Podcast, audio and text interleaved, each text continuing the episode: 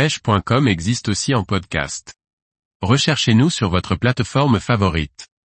Leurre souple, grattez le fond avec une imitation d'écrevisse. Par Gauthier Martin. Elles sont interdites comme appât vivant, mais il est tout à fait possible d'utiliser un leurre souple type créature imitant l'écrevisse. Tous les carnassiers et même les carpes en raffolent. L'imitation d'écrevisse est un leurre très répandu sur le continent américain, c'est un grand classique pour la pêche du black bass. Dans l'hexagone, ce type de leurre souple est moins populaire par rapport au swimbait ou au grub, virgule. Cependant, en se promenant sur les berges de nos plans d'eau et de nos cours d'eau, on remarque que l'écrevisse est bien implantée sur le territoire. Les espèces endémiques se font discrètes, mais les exogènes comme l'écrevisse américaine, ont colonisé les milieux.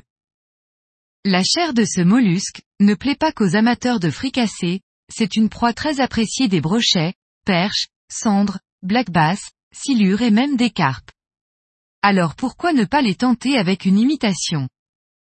Petite perche prise avec une écrevisse Savage Gear sur le fond.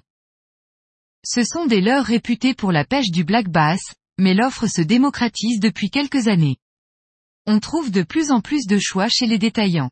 Pour faire simple, il existe des imitations réalistes, comme la Savage Gear, 3D Crayfish. D'autres comme la Yum Crow Chunk sont plus basiques mais leur action de nage est très attractive. Mais c'est inutile d'avoir 50 modèles différents, deux ou trois valeurs sûres de tailles différentes sont suffisantes.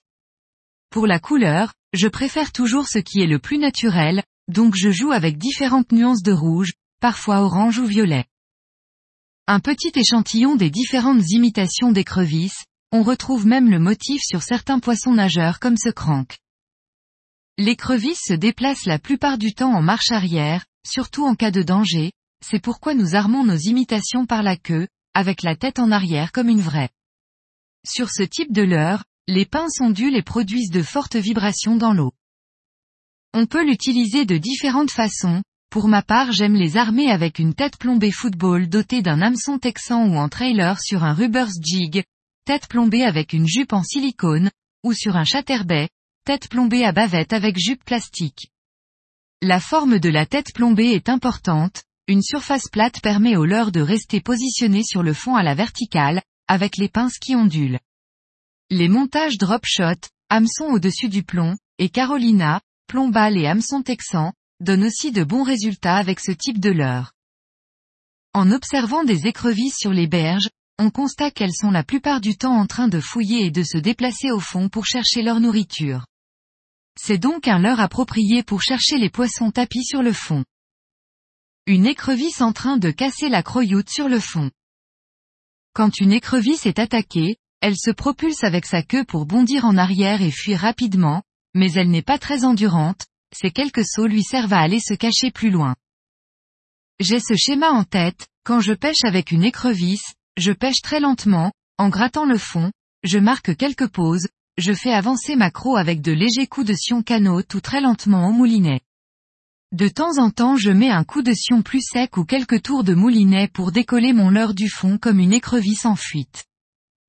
La plupart du temps les touches arrivent à la descente du leurre.